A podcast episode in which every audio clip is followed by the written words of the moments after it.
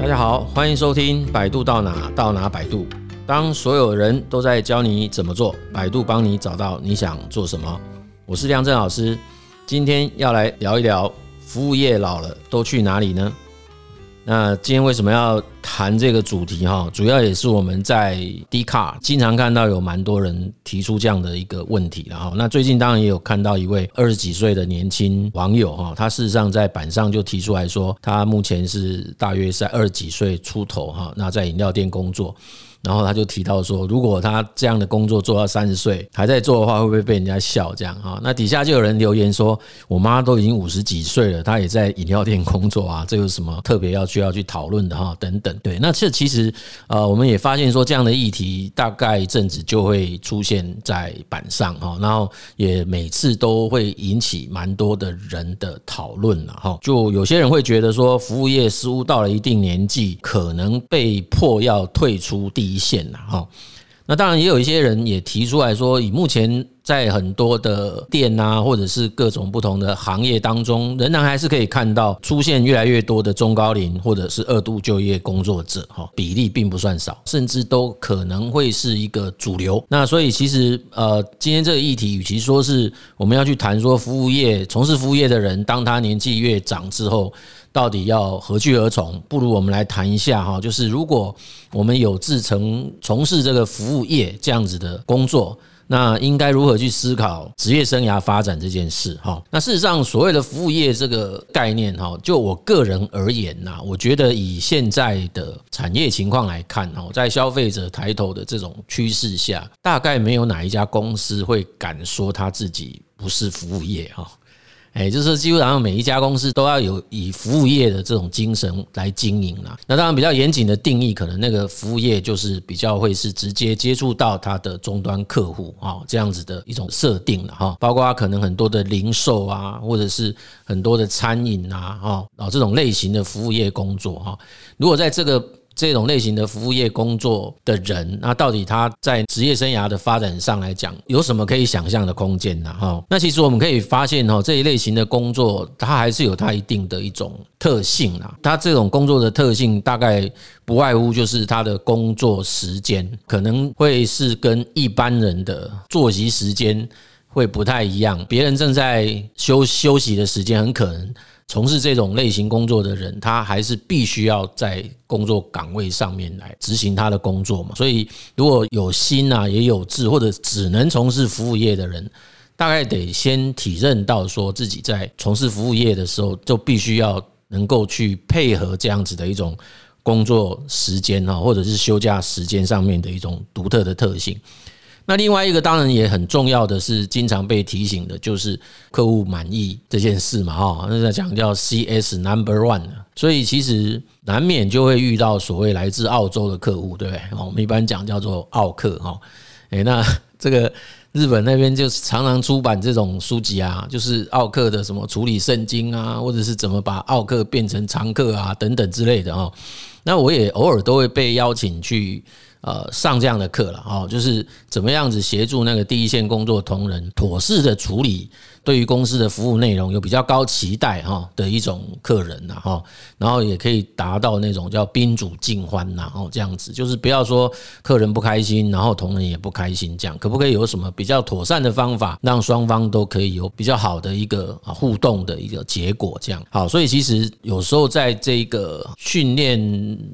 强度比较不够的情况，或者是那个场域中所出现的情景比较非预期哈，那从事服务业的人员很可能大多就会长期处在一种高度情绪劳动的心理状态下了，也就是不管是不是遇到这种来自于澳洲的客人哦，就算是一般的客人，我们还是必须要付出很多的。服务热忱嘛，不管你是不是最近情绪不好、心情不好，或者是刚刚跟你的男女朋友吵架，刚刚跟家人有不愉快的，或者是有人欠你钱没还，或者是你最近要交卡债了，诶，卡债还还没有着落，不管是什么样子，你自己个人的情绪因素，一旦你到了那个工作岗位上，还是得展现出专业的工作态度。那这种情形有时候就会让从事这种工作的人，过了一些时间之后啊，就会感觉到。心里蛮累的了哈，这个也是蛮多从事服务业工作的人共同的一些心声。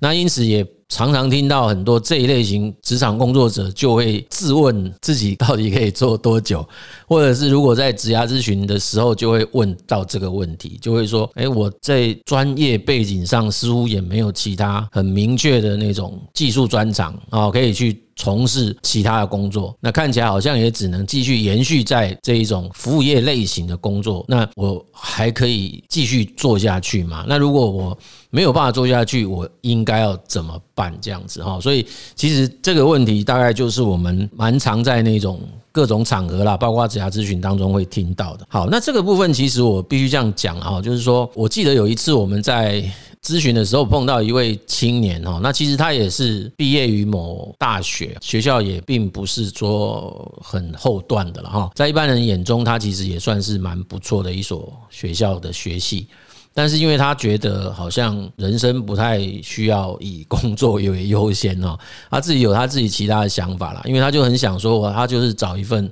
相对比较。稳定、固定、内容单纯、简单的工作，他希望可以有自己一个比较完整可以安排的时间啊。他想要啊学习自己想学的东西啊，安排自己想要从事的活动。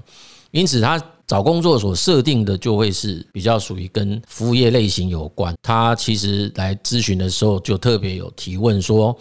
第一个第一个问题，他就会提到说，如果他只想追求的就是刚刚我上面讲的那几种标准的工作，即便他的工作收入就是最低的薪资啊，那这样子的想法会很奇怪吗？哈之类的。那这个案例我其实经常在我们培训生涯咨询师当中也提出来，让每个学员共同去讨论啊，就是大家会去讨论到说，为什么会有一个这样子的啊青年，然后他在咨询的时候会提出这样的问题哈，很显然就是他本身内在的工作价值似乎产生了某一些疑惑嘛哈，因为他可能本来相信这个事情是 OK 的，但是因为他周遭的亲友对这样子的一种决定跟选择有一些。疑惑啊，哦，甚至有一些挑战，所以他可能就会想来这边寻求咨询师的一种回应啊，或者是讨论吧。OK，那在这个过程当中，当然我们针对彼此的想法有一些蛮热烈的一种交流了哈。啊，不过因为身为一个咨询师，我们通常还是倾向于肯定哦，也是鼓励案主在清楚思考自己的决策之后，然后能够去。执行去实现他自己最终的生涯决策嘛？那不过啊，还有另外一个角色跟任务，就是我们还是得提醒一下啊，就是假设把这个时间轴拉长，自己在八年、十年、十五年、二十年，重新回过头来看今天的这个决定啊，会有什么样子的想法啊？如果啊这份工作他自己想要长期去啊从事的话，他可能立刻想到会有两件事啊。第一件事情就是，通常这一类型的工作。比较不太容易会有所谓的调薪的机会嘛，啊，因为它的可替代性很高啊，啊，就是很容易可以寻找到其他的人来替代这样的一份工作，主要是他的专业的训练时间并不会很长哈，那只要愿意做，很容易可以在很短时间之内就接手哦，因此我就可以找得到人来替代，所以大部分就是会在比较是基本工资左右啊这样子的一个薪资水平。那如果说呃，一个年轻人在未来有其他的生涯发展的阶段嘛，那包括可能会成家，会有养育子女，甚至是抚养长辈等等的这种生涯需求。那这时候会不会面临到那个收入上的一些困境？这样哈，好，这是第一个问题了哈。那第二个问题当然就是很明显的会要去考量到，就是那现在是二十五岁。那假设是三十五岁，可能还没感觉；那四十五岁应该会感觉到。那五十五岁呢？如果这个工作仍然持续保有它，终究会觉得啊，一定会有这种所谓体力上面的一种影响，跟体力上面的感受，对不对？体力衰退上的感受，那还能不能继续保有着这样子的一份工作？这个部分。应该也有必要考量啦，哦，特别说如果呃在家庭支持度这一件事情上啊，并没有这么样子的完整啊，或者有充分的支持，那这个是也不可去忽略的一个因素嘛，哈。那针对这两个问题，其实我们的案主青年就跟我提了哈，第一个就是说他已经抱定了不婚主义嘛，哈，就是他自己想要单身独自生存生活下去啊。所以这个他认为他不会有这种所谓的生涯状态的改变啊。这是第一个。第二个问题，他回答得更绝哦。他回应我的是说，跟他同一组一起工作的其他的同事。几乎每个人年龄都超过六十岁了啊，所以他说：“老师，你的担心是有点过了啦，因为其他人都是六十岁、六十几岁还在工作啊，所以我大概预期我也可以跟他们做到一样的年纪哈。” OK，所以事实上，我觉得这个似乎也反映了另外一个我们可以思考到的一个问题，叫做台湾的那个劳动人口人力结构的问题哈。我们最近一直听到的几个事情嘛，就是人口结构老化的现象。第二个就是我们的少子化的一个趋势。那在今年刚过完年之后，我们看到的那报章杂志哈，封面的标题就写到“大加薪时代”啊，基本上几天就会出现那个叫做“抢人大战”，就很多企业哦，甚至是啊跨领域哦，在不同领域里面去抢夺人才哦。那主要的原因就是他发现我们的。劳动人力是出现了很大的缺口。那如果从那个出生人数的角度来看，确实啊，在接下来几年还是会达到高峰哈，就是人口的不足这件事情会对很多的产业产生非常大的冲击。那自动化这件事情可能在短期内也没有办法快速的去弥补这样的一个缺口。所以其实以年龄来考虑这件事情呢。我觉得他比较大的冲击跟影响是来自于自己的心理认知啦。哦，至于说工作机会这件事情，我倒觉得比较可能以前我会有一点顾虑啦，现在我就会觉得看起来只要你的体能跟情绪状态、心理状态都还有办法接受，不见得会找不到工作，不见得会没有工作可以做哈。那以我在啊这种中高龄或者银发族的咨询经验来看。比较多的现象跟状态比较，反而比较是自己对自己的体能是比较没有自信的啊，就是当被媒合到比较像是餐饮啊，或者是门市啊这一类型的工作，那因为有一些工作上的要求啊，比如说可能需要端菜啊、端盘子啊，或者是要记忆啊，比如说有一些卖面包的那个门市啊，那它的面包其实。因为之前有疫情也就还好，因为他会把它包装起来，然后上面会贴上条码，结账就比较方便，因为用条码就有办法结。可是好像还是有一些品牌的面包店，它其实是没有条码的哈，所以没有条码就会出现一个立即性的挑战是什么？就是你要记忆力非常好哦，那就是那个每个面包是多少钱？哎，我们都要记得很清楚啊。另外一个是什么？很多那个公司它还会有打折时段。哎，就是什么时间点开始，那个面包就要打几折哦。那有的打折时段还分不同时段，哎，就是七点以前几折，七点以后几折。Oh my god！然后还有更夸张的是，用不同的结账方式也有不同的折扣。然后它并没有在 POS 上面去设定，所以对于那个收银这件事情的人来讲，那个就是一个相对复杂的工作啊。所以很多人会以为说，好像现在这些工作的自动化很高，可是事实上它里面还是有蛮多要靠那个 human intelligence 哈，不是人工智慧啊，是人类智慧啦。哎，就是这个部分还有，所以很多中高龄工作者去实习，大概我那天听到还有人做三天就跑掉了，因为他真的没有办法胜任啊，就。常常做错了啊，就是会觉得好像耽误了别人的工作这样子哈，所以其实在这个议题下的第一个问题的讨论，就是像零售啊、餐饮啊之类这种服务业类型的工作，到底可不可以做一辈子哈？就以我来看呢，就是从这样的趋势看起来，你如果真的要真的保持好自己的身体状况。要做一辈子应该也不是难事了哈，只是说到底能不能符合自己的生涯发展各个阶段的需求，这个事情要请各位思考一下哈。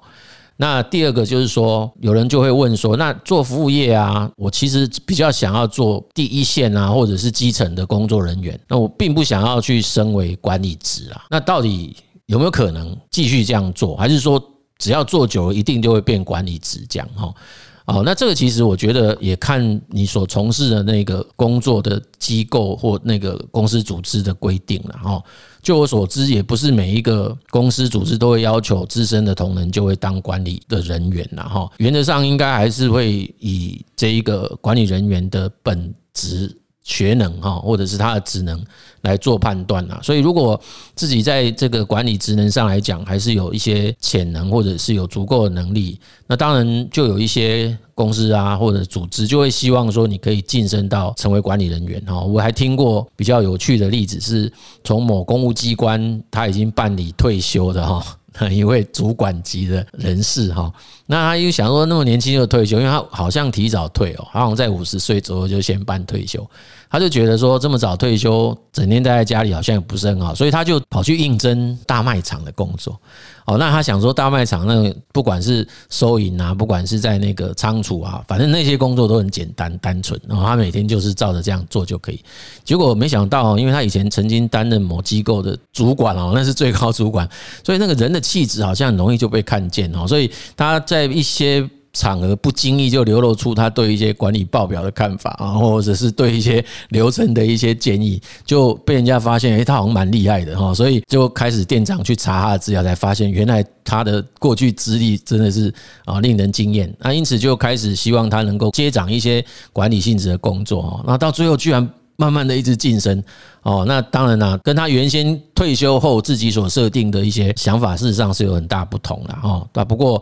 后来转念想想，也觉得这样也没什么不好。以前曾经做过的事情，那后来可以再继续去发挥、去贡献，也也不见得不好。但是确实是有人就会不喜欢哦，继续再去从事这种相对有管理压力或者是绩效压力的这种管理职哈。那这个我们也遇过啦，我上次碰到。一位在从事那个保全的大哥哦，其实他以前也担任企业的那个副总级的人士哦，但是他一直没有让那个公司知道他曾经是这么辉煌的职场经历哦，所以他其实就把自己当成是个退休的人士。主要的原因也就是说，他就他自己有他自己在他。所谓退休后这个人生的规划哦，他就会觉得这个工作对他而言有某一种意义了。他这个八个小时也好，十个小时也好，他想要干什么？这件事情其实他有一个设定。那除了这个工作时间以外的生活，他要做什么事？他其实在规划上已经有一些安排。所以其实这个问题，如果说问我说，如果我不想当那个管理职，到底就是说自己有没有什么选择？我个人认为。啊，应该不至于会有企业或者是某个单位说，你如果不接管理职，我就不要你哈，不至于会这样啦。那反而比较多。出现到的是被赶鸭子上架这件事了，不得不你就一定要晋升上来这样子哈。那那你说，那如果真的是不愿意，而公司这里就请你离开这个事情，我我倒不觉得会这么严重了哈。那如果你要问我怎么去跟公司谈，我觉得就是开诚布公吧，好好的把你自己的这种人生规划。跟公司这边报告哦，那请他们理解你这个阶段的一种啊想法哈。所以其实针对这个所谓的呃，我们从事服务业，那很想只做第一线啊，那这个事情其实我个人认为呃，应该是可以继续做哦。那如果说不得不要去从事管理职，我也认为那个管理职也可以有不同的设计跟做法啦哦。所以这个其实可以跟大家来做啊这样子的一个分享哈。好，那针对这件事情，其实我们听刚刚我这样讲，就发现说，事实上在台湾，如果严格下去看哈，其实我刚刚一开头就有讲到，几乎几乎所有的公司大概都有服务业的性质啦。所以你说服务业很单纯，很多人就是因为觉得服务业很单纯，所以才要进去。我其实觉得那个这个看起来很单纯的服务业，事实上它还是有一些很不一样的 know how 在里面。那对于从事服务业的工作者来讲，我个人也觉得应该也可以有自己的一种职业生涯发展的一种考量啦。在服务业的一个发展上来讲，也不见得完完全全就只能沦落在说哦，我大概做一年、做三年、做五年、做十年都会是。一样的一种结果哈，我觉得现在有越来越多服务业类型的公司，他们也试着在组织结构上有一些调整啊，尤其在人力资源的制度设计上，也都越来越完整，也会让这个进来这种服务业类型工作的工作同仁哈，有他自己在组织内的一个职业生涯发展的路径，或者是他的阶梯啦。好，那所以不见得说进到服务业去之后就没有所谓的职业生涯发展的未来哈，这是第一个我想讲的事。那当然，第二种就是说，有一些人其实就是说，老师，我就是希望人生就是单纯就好，所以我们就是觉得相对于很多其他比较高度竞争的或者是高度发展的行业或者产业，服务业看起来就是它会比较容易让我可以找到相对简单而且单纯的工作环境。我没有太多其他更积极的企图心或者是想法啊，就是进去里面我就扮演好一个小螺丝钉的角色。我觉得这也是有有它的机会点呐，然后也不是说完全没有，但是。呃，如果只是想要达成这样子的一种人生的目的啊，我们这样讲，它好像也不是只有服务业可以选择啦。哎，我个人认为，其实各个不同的行业或者是产业里面，一定还是或者公司啦，都还是免不了有这一类型的工作。相对来讲，它就是比较倾向于被赋予相对需要稳定，而且它工作内容就是比较单纯，然后它也不会有太多。被赋予过度的期待，说哦，你要有很积极的一些工作态度，或者是我要给你一个呃非常具有愿景的一个职业生涯发展的未来哈。我认为其实这个在不同的行业跟不同的产业当中也都找到，它不只是只有服务业了哈。所以回到我们今天的主题，说服务业老了都去哪里呢？我个人认为哈，其实对于一个现代的职场工作者来讲，恐怕不是只有进服务业的人该想这个问题。哎，其实我觉得进每一个产业跟进每一个行业的人，应该都会共同面临到相同的问题，也不会是只有说哎服务业才会对那些年纪比较长的人有不同的看法。哎，我倒不觉得这样哦，因为反而我会认为，因为服务业的数数量是最大的，那它的职缺理论上来讲是最多的，空缺也会最多。OK，所以如果这个是一个议题，就是我们现在普遍在职业生涯的年龄会越拉越长，那这个已经不是说我们在哪一个产业啊，或者是在哪个行业才会遇到的事情了。因为很明显的是，我经常在演讲上课的时候都会问底下的听众说啊，你们来自于各个不同的产业、不同的行业，可不可以告诉我一下，你们家公司可容许的？最高年龄的工作者是几岁？那我们都可以很明显的知道了，就是那个可容许的最高年纪，离我们真正的平均余命来讲，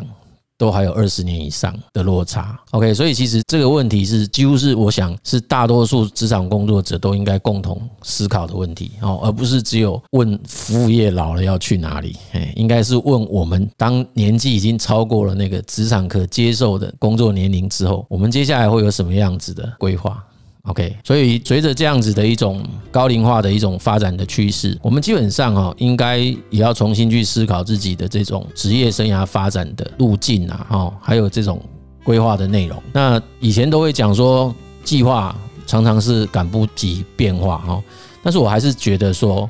如果没有规划、没有计划，很长就会出现很难应变的这种情况。好，所以即便是这个规划的内容跟变局之间。不一定相同，但至少我们有先想过，就比较容易在出现变化之前，我们不会措手不及啦。哦，我们比较有一个相对冷静的一种态度哈，跟一些可能已经准备好的一些方法来应应它，自然而然也会减少一些不必要的焦虑啦。那我们这一集的节目就跟大家分享到这边，谢谢大家的收听。百度到哪到哪百度，我们下一集见。